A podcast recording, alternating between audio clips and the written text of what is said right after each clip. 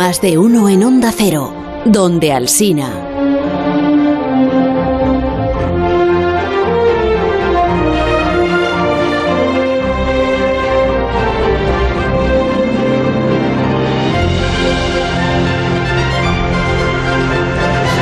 Si el desafío matemático de hoy tenía que ver con las eh, falacias y la política y el discurso de los, los, los discursos en el Estado sobre esta nación, es que tu sección hoy, si no te importa Alberto Aparici, va a empezar con las declaraciones de un político. Qué bien hilado, qué bien hilado, Carlos. Y es que no podía ser de otra manera, Carlos, porque la noticia científica de la semana mm. nos la va a contar el mismísimo presidente de los Estados Unidos, ah, Joe Biden.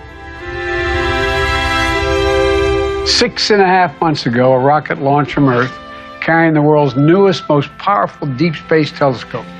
Está diciendo que hace seis meses y medio un cohete salió de la Tierra llevando en su interior el telescopio espacial más potente hasta el momento, en un viaje de un millón y medio de kilómetros. Y dice, antes que nada, esto me parece alucinante, un millón y medio de kilómetros. Hoy vamos a poder mirar por primera vez a través de este telescopio. Y vamos a ver la luz de otros mundos que orbitan en torno a otras estrellas. Vamos a ver estrellas que están naciendo, otras que están muriendo. La luz de las primeras galaxias, una de las luces más antiguas del universo, que llega a nosotros a través de 13.000 millones de años. Y lo dice una vez más, 13.000 millones de años. Desafía la propia imaginación esa cifra. Yo, yo vi es que yo he visto esto en directo cuando pasó esta semana. Ah, sí. Y no tenía música de fondo. no. Es una manipulación clara.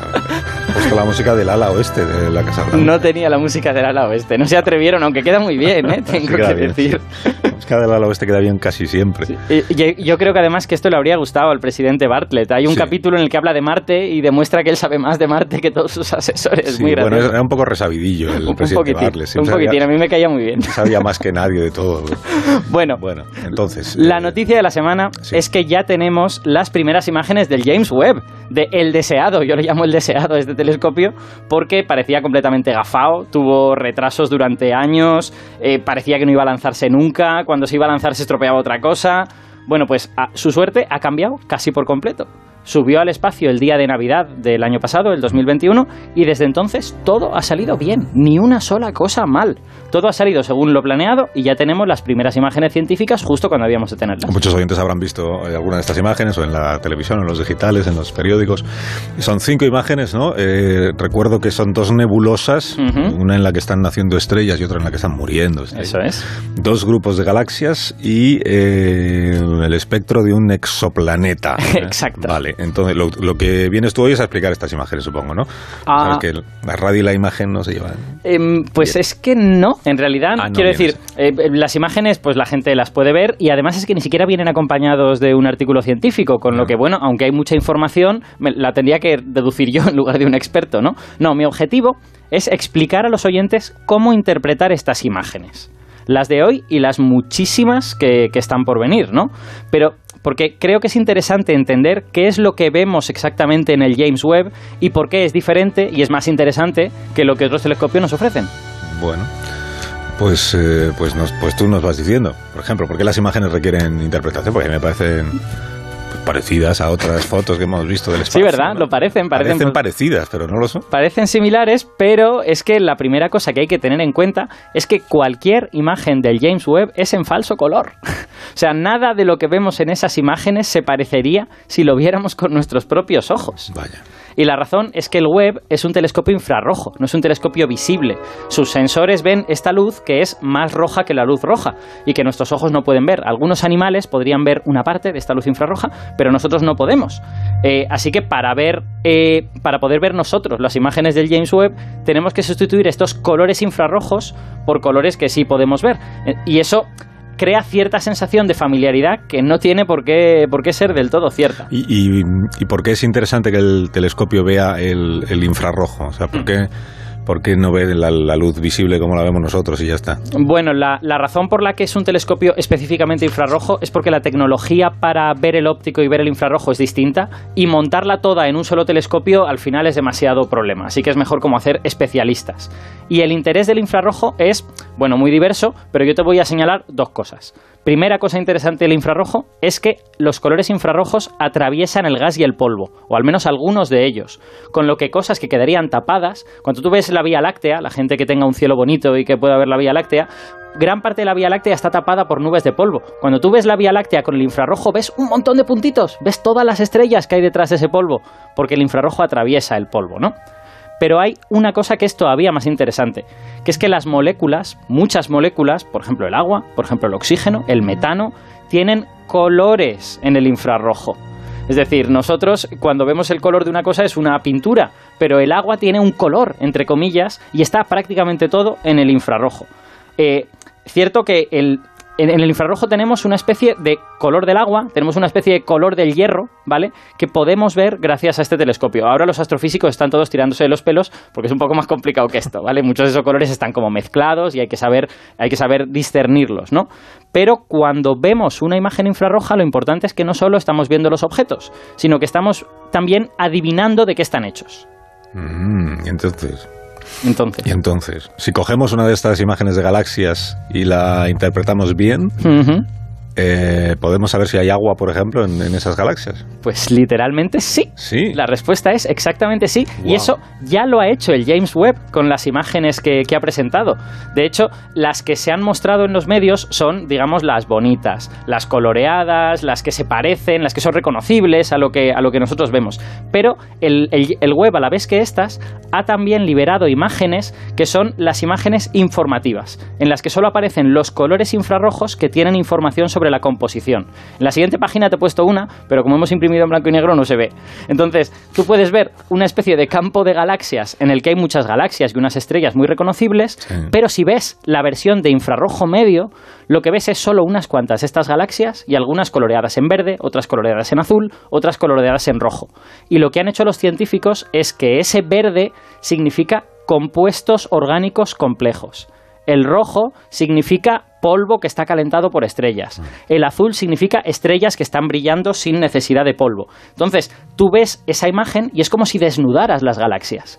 Una cosa que estaba vestida, ahora de repente entiendes exactamente lo que hay dentro. El infrarrojo hace eso, desnuda las cosas. Oye, eh, lo, del, espectro este del exoplaneta que hemos contado antes, hmm. esto sí que lo tienes que explicar bien para que sepamos de qué estamos hablando. Vale mira, esto, el, espectro del exoplaneta es jugar al mismo juego que acabo de decir de la composición con un planeta que hay alrededor de otra estrella que a día de hoy ya conocemos más de 5.000 de estos planetas. Lo que pasa es que muy a menudo, bueno, muy a menudo es prácticamente siempre, no podemos verlos directamente, los, los distinguimos de forma indirecta. Entonces, claro, hay preguntas muy relevantes como si son un montón de rocas, si tienen un océano, si tienen atmósfera, si son como una especie de mar de nubes, como Júpiter, pues todas esas preguntas no se pueden responder con la típica observación de un exoplaneta. Pues el web sí puede tratar de hacer esto porque el web puede analizar la luz infrarroja de esos planetas y tratar de ver los colores de estas sustancias, ¿no? Entonces, en concreto, en este exoplaneta, el espectro, para, nuestros oyentes que no lo tengan claro, sería como la paleta de colores de ese planeta, ¿no? Es en plan de qué color es más intenso y qué color es menos intenso. Y ahí puedes distinguir los colores de las diversas sustancias.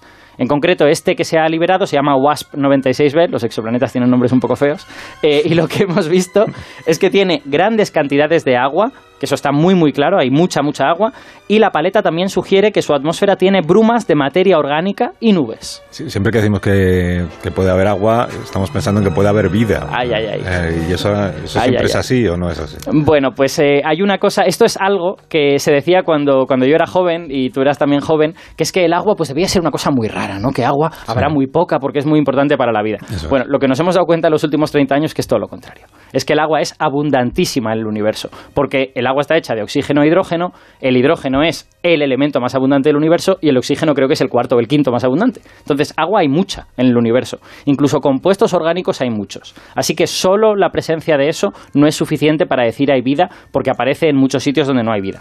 En el caso de este exoplaneta, lo que sabemos es que es un planeta muy caliente que orbita a su estrella más cerca que Mercurio y eso significa con toda seguridad que ese agua está vaporizada, ¿no? Pero bueno, por lo menos ahora sabemos algo de la composición de ese planeta. Y yo creo que la, conclusión que hemos de sacar de esto y los ojos con los que hemos de ver todo lo que el James Webb nos va a enseñar en los próximos, pues esperemos que 10 o esperemos incluso que 30 años, porque el Hubble está durando ya 30 años, eh, los ojos con los que lo hemos de mirar es con los ojos de la composición, ¿vale? Es una de las cosas que este telescopio va a aportar. Va a decirnos de qué están hechos cosas que están a miles de años luz o a millones de años luz, que nunca las podremos tocar y hacer un experimento químico con ellos, pero podemos saber de qué están hechas. Qué bueno, qué bueno. De qué están hechas y no como y como y no como las veríamos si las mirásemos así sin telescopio ni nada. Exacto. Vale, vale, vale, vale. Ah, pues lo he entendido muy bien. Muchísimas gracias. Muy interesante. Va, va a marcar época este telescopio. ¿Tienes más cosas que contarnos esta mañana? Sí. Tenemos un tema totalmente distinto. Ah, totalmente distinto. Totalmente diferente. Pero me dejas que hagamos una pausa. Muy cortita. Te dejo. Muy cortita. Te das cuenta que callado está Santi esta mañana. Sí. Hemos conseguido que no diga nada. Ahora continuamos.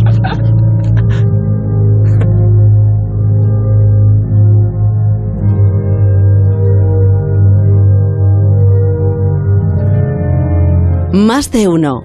En Onda Cero. Más de uno en Onda Cero. La mañana de la radio.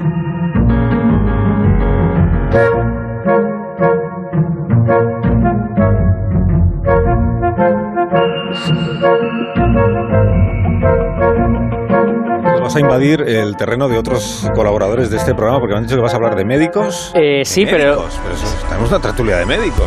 lo, lo voy a invadir, pero poco, porque, porque voy a hablar de un tipo de medicina que creo que no es la que ellos hacen. Esto es de urgencias, ¿no? Sí, esto es urgencias. Madre mía, hablando de cosas viejunas. Urgencias ya es viejuno. ¿eh? Pues necesitamos algo más viejuno George todavía. Algo más viejuno. Más viejuno todavía. Más viejuno. Entonces quítame urgencias y ponme una música que ya sea súper de antes. Esto no está mal. ¿Ya te vale? Esta me vale, sí. Para hablar de qué? De médicos. Pero médicos con toga. Médicos con toga, no con bata. Bueno, a ver, yo voy a leer esto que ha puesto aquí el, el guionista y ahora me explicáis. Si eras médico durante el Imperio Romano y querías, eh, digamos, hacer el MIR, dice el... ¿Pero esto qué es? Querías hacer el MIR. me ha parecido una metáfora estupenda. Tu sitio era la ciudad egipcia de Alejandría. Claro que sí, hombre. La luz del Mediterráneo. Y no solo por su famosa biblioteca, donde estaban ahí pues miles de tratados de medicina griega, egipcia, mesopotámica, que eran los papers médicos. Claro que sí. En papiro se desenrollaban y se volvían a enrollar. Había una característica única que distinguía a Alejandría del resto de las ciudades del imperio, que es que allí no estaba prohibido diseccionar cadáveres. Esto es muy importante. Entonces, el griego Claudio Galeno, que era más conocido como Galeno de Pérgamo o Galeno a secas, pensó que pensó que sin anatomía a la que meter mano, o sea, sin cuerpos que poder estudiar, difícilmente se podía avanzar en la medicina. Así que él se fue a Alejandría como médico aprendiz y allí diseccionó todo lo que pudo. Todo lo que se le puso por delante. Todo lo que se le pasó por delante lo diseccionó. Eh, sobre todo animales, pero también todo lo que pudo sobre eh, para estudiar el esqueleto humano, por Sí, ejemplo. porque, Bueno, porque estudiar esqueletos no estaba tan mal visto como estudiar, digamos, cuerpos en los que había carne. esas cosas. y todo.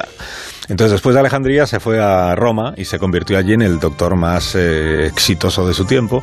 Curó a los eh, más famosos gladiadores Sí, señor. y sirvió para el emperador Marco Aurelio. Y ojo que ser médico de gladiadores también le permitía ver cosas del interior del cuerpo de gente que tenía heridas graves, sin que estuviera prohibido, porque estaba intentando Ah, curarles. Claro, claro, claro. Y además escribió, esto es, escribió tratados clínicos que luego fueron seguidos hasta al pie de la letra hasta el Renacimiento. Sí, señor. Bueno, entonces, eh, si es del siglo II de lo que estamos hablando hasta el Renacimiento, salen eh, que te digo yo, 13, 14 Sí, siglos. casi llega al 17, 15 siglos, diría yo. 15 siglos de imperio galénico. Sí, en las señor. consultas de medicina. Entonces la pregunta es, ¿qué descubrió este señor que le hizo tan influyente en su tiempo y en todos los tiempos que vinieron después? Un señor, por cierto, que ha llegado hasta el diccionario de la Real Academia de la Lengua de nuestro de la lengua española, porque galeno equivale es como se usa como sinónimo de médico. ¿no? Efectivamente. Esto lo hacemos en, en- en las informaciones de la radio, estamos obsesionados con los sinónimos. Exacto. Dice el médico, el, el- el galeno. Gente dice que ha dicho que.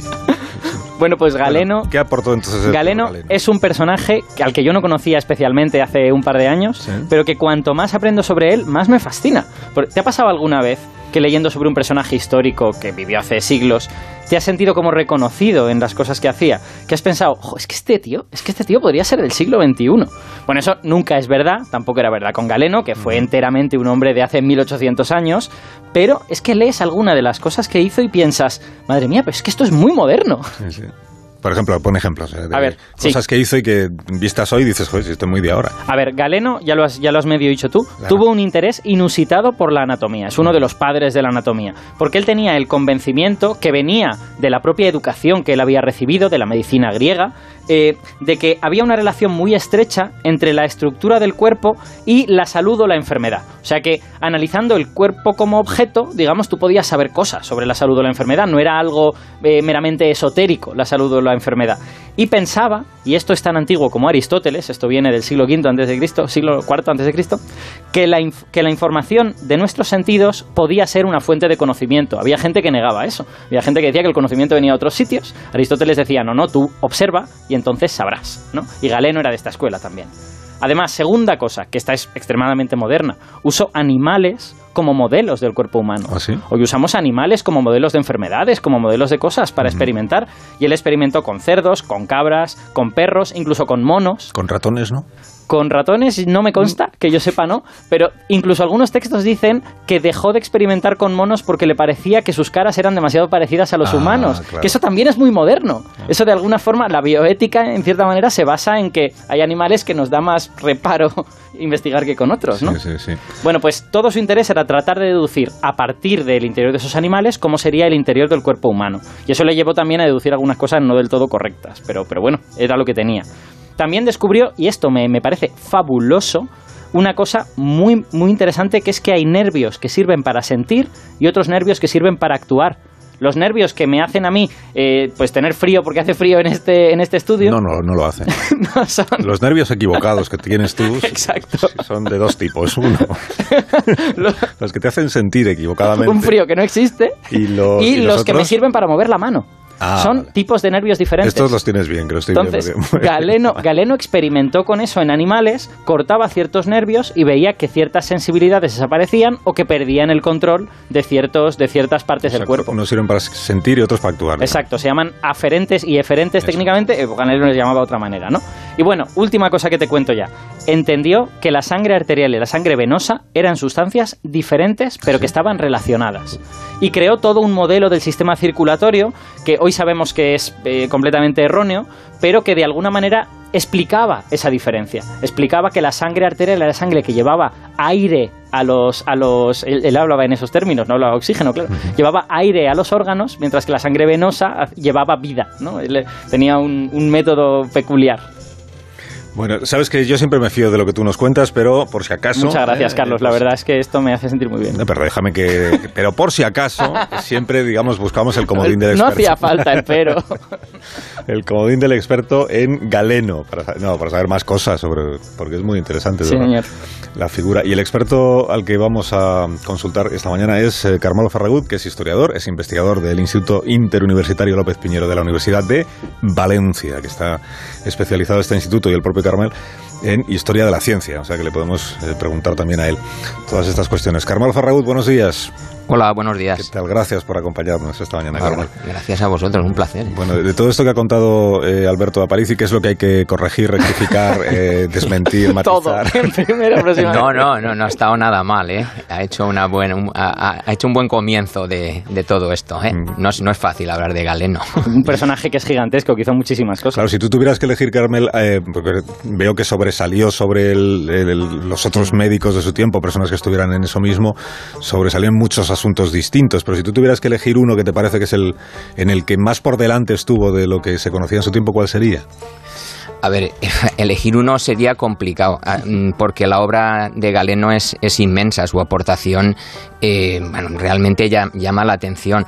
La verdad es que él, por lo que ha sido reconocido durante bueno, todo este periodo que habéis dicho, es, es porque construye un, sistema de pensamiento médico eh, que funcionó muy bien durante, durante todos esos siglos. Es un, sistema que se llama un moralista, que tal vez a la, a la, gente le pueda sonar. Eh, pues se fundamenta sobre aquellos principios, aquellas cuatro cualidades que ya describió incluso Aristóteles, bueno, los presocráticos y también Aristóteles es aquello del caliente, frío, seco y húmedo, que eh, combinados eh, de, alguna manera en el cuerpo humano dan lugar a cuatro humores, ¿eh? la sangre, la flema, la bilis negra y la bilis amarilla, Eh, y en, eso se fundamenta la salud y la enfermedad. Es decir, si esas, eh, esos fluidos, eh, esos cuatro fluidos, están bien proporcionados en cantidad, en calidad, en cualidad, entonces el cuerpo está sano. Pero cuando se vienen los desequilibrios, entonces el cuerpo enferma. Y el médico tiene la función de ajustarlos, por decir de alguna manera, ¿no? Y lo hace con a base, algo muy lógico que veis enseguida, la dieta, cambiar la dieta. Galeno se decía, algún historiador decía que era un médico dietista. en segundo lugar, eh, con, medicamentos de base vegetal, un amplísimo repertorio y por último con la cirugía, que es lo más heavy, es lo más duro, es eh, eh, ya podéis imaginaros lo que era practicar una cirugía hace, en aquella época, bueno, hace 100 años también era duro, pero imaginaos hace tanto tiempo, entonces él consigue crear eso, un esquema muy, no sé, muy útil y, que, irreconocible para que un médico pueda actuar fácilmente, fácilmente entre comillas, cuando se conoce esto cómo va, eh, sobre el cuerpo enfermo y volverlo a, la salud. Y que más o menos funcionaba, ¿no? Porque quiero decir, aunque esto de los humores, de, la sangre, la bilis negra y tal, hoy en día ya no lo usamos, pues en realidad la dieta sí la usamos, ¿no? Y si, y si uno sabe hacer una cirugía correctamente, pues puede resolver algunos problemas, ¿no? No, por supuesto. A ver, mm, eh, lo primero que se le ocurre a la gente cuando se acerca a, estos esquemas teóricos, además que son muy filosóficos, muy especulativos, hmm. es decir, pero esto funciona de verdad. ¿Pero este medicamento servía de algo? Eh, eh, pinchar una vena y sangrar a un, a un paciente, la flebotomía terapéutica, que, era muy, se convirtió en una terapia universal, ¿esto sirve de algo o, todavía hace más daño, no? Claro, lo primero es que tenemos que pensar en un sistema médico completamente diferente al nuestro, inconmensurable, ah. desde luego, eh, porque si no, no entenderemos nada. Hmm. Y, y, por otro lado, esto, eh, pensar que eh, hay muchas cosas que hacen que la medicina funcione Mm, eh, también hay una, una, cuestión que tiene que ver con, mm, con las creencias, con, con la confianza, ah. em, eso que llamamos el efecto placebo, eh, y también porque es lo que estás comentando, eh, porque hay, por ejemplo, aquella gente comía, comía mucha fruta, aunque los médicos a veces la prohibían porque pensaban que era mala, pero, pero la gente comía mucha fruta y, y hacían unas dietas que nos parecerían hoy muy sanas. ¿No? Eh, no tenían muy a ver, no tenían la información de la que disponemos, pero hacían cosas que estaban bien, ¿no? y por tanto, pues, eh, por supuesto, tenían que funcionar. Oye, que he leído que, Galeno tenía una faceta de showman, de, showman, que le gustaba, digamos, como dar espectáculo.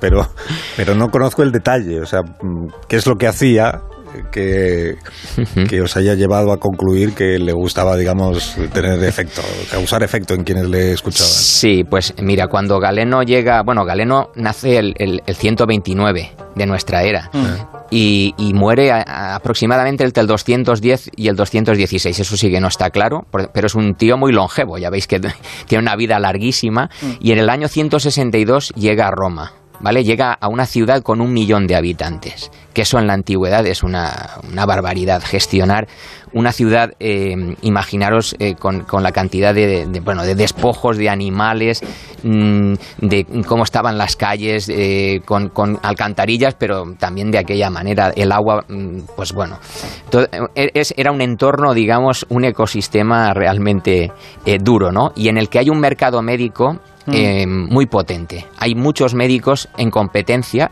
porque pertenecen además a lo que ellos llamaban sectas mm.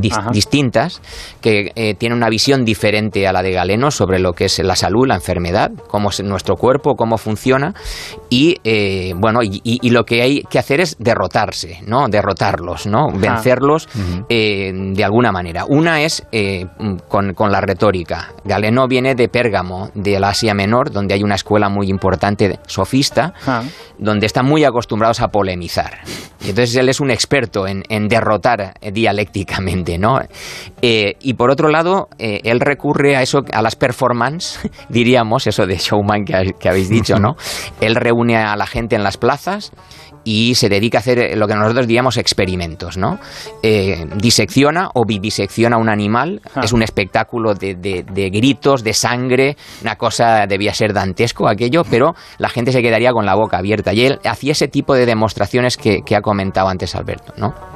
De cortar nervios. de, cortar nervios. Y entonces dejaba a la gente con la boca abierta, pero además demostraba que tenía razón. Sí y con esto humillaba bastante a sus contrincantes. Digamos que no, no, se hizo muchos amigos en la profesión médica, ¿vale? Eso lo retrató muy bien, ya se lo comenté, Santiago Posteguillo en su novela Yo Julia, que ganó el premio Planeta. Uno de sus protagonistas es Claudio Galeno ah. y explica en un capítulo muy bien esto que estoy a lo que me estoy refiriendo ahora. O sea, esta fue una de las artimañas para convertirse en, en uno de los médicos, sino el médico más influyente de la Roma imperial del momento. Eh, Carmel, quiero que nos comentes una cosa, quiero, no, no, quiero que nos quedemos sin tiempo para esto, que es que yo he leído que Galeno es la persona de la antigüedad de la que más palabras se han conservado, que es literalmente la voz de la antigüedad que con más claridad nos llega, casi dos mil años después. Entonces, eh, esto es de verdad así, o sea, rigurosamente así. Cuando, cuando dices palabras, quieres decir su, de, de, su obra. Exacto, de su, de su propia obra, efectivamente. Bueno, vamos a ver, de Galeno se, de Galeno se sabe que escribió aproximadamente 170 obras diferentes, separadas, ¿vale? De muchos de esos trabajos se han perdido, no se han conservado, nos han llegado de oídas porque él no gestionó, digamos, este legado. Él no, hizo casi nada por... por no, hizo casi nada, es que esto no era una cosa que hacía en aquella época, eran científicos como nosotros, profesionales. Él escribió sobre todo para amigos para amigos y para gente de, adinerada. Galeno se hace rico con, la medicina, porque ah, trata sobre todo a patricios, a gente rica. ¿Vale? Eh, y entonces escribe mucho para, para quien quiere, y a quien quiere convencer o a quien quiere agradar. ¿Vale? Mm. Y eso incluye eh, ese colectivo y también a los amigos. ¿Qué pasa con, el, grueso de, la obra? Bueno, eh, el grueso de la obra se va a perder con la caída del Imperio Romano de, Occidente, mm. ¿vale? Eh, ese saber médico decae, se queda disperso en los monasterios de una manera muy rudimentaria, pero se conserva en Oriente, en Oriente en griego, la parte oriental, ¿no? y bueno, por un proceso de dispersión que hubo, que hubo de, de cristianos nestorianos hacia zonas zonas de Siria, eh, al Oriente Próximo, eh, bueno, este conocimiento es traducido al, persa y al sirio, hmm. y cuando el imperio islámico conquista todas estas tierras, se apropia estos conocimientos, los traduce al árabe, eso ocurre durante el siglo VII. Es un proceso larguísimo. Ya veis, es casi un milagro que el conocimiento galenista haya llegado eh, hasta, hasta hoy. Lo que ocurre es que después se reintroducirá, sabéis, los de las escuelas de traductores, ¿no? Toledo, pero también Barcelona, el Valle del Ebro, Montpellier, son centros de, traducción, ¿no? Donde se vierte del, del árabe al latín todo ese conocimiento se reintroduce y se difunde a través de las universidades. Hmm. Porque recordar que en el siglo XII han aparecido estas instituciones que mira, continúan hoy en día y han tenido, bueno, han tenido un gran éxito, ¿no? Y, es gracias a ellas que se difundirán a nivel social. Después se vernacularizará este conocimiento, se traducirá a las lenguas, pues como el castellano, el catalán, el italiano, el, no sé, eh, muchos, muchos, muchas lenguas, muchos idiomas eh, de la época, algunos que ni siquiera hoy prácticamente se hablan. Hmm. Eh, y bueno, finalmente en el, en el Renacimiento habrá un proceso de retraducción, pero desde la lengua original. O sea, obviando todos estos filtros de siglos que he estado diciendo. O sea, el, humanismo médico lo que persigue es la recuperación de la voz de Galeno y de los clásicos, pero la voz original. Y entonces hay un proceso de depuración, de correcciones, de quitar partes espúreas, de, dejar el galeno, digamos, más auténtico posible. Y claro, estas ediciones eh, que ya se iniciaron durante el Renacimiento, pues han sido un lujazo porque nos han permitido eh, tener eh, todavía, bueno, hoy y poder estudiar el, este legado, por lo menos la parte que, que nos ha llegado en forma de muchos manuscritos y muchos textos que se han ido, pues eso, copiando, traduciendo una y otra vez. Carmel, Carmel Fragut, muchas gracias por todo lo que nos has contado. Por haberlo contado también. Un fuerte abrazo, Carmel, gracias. Venga, Chao. Buenos días. Adiós. Gracias. Eh, Alberto Aparici, que te veo en septiembre entonces. Me ves en septiembre, pasan, pasa un verano excelente. Muy bien, yo, ¿no? Yo paso un verano exacto, excelente. Bueno, espero que yo también. Todo lo que puedas. Todo lo que puedas. Las ocupaciones y eso. Gracias, Alberto. Chao. Pásalo bien. Eh, las noticias de esta hora.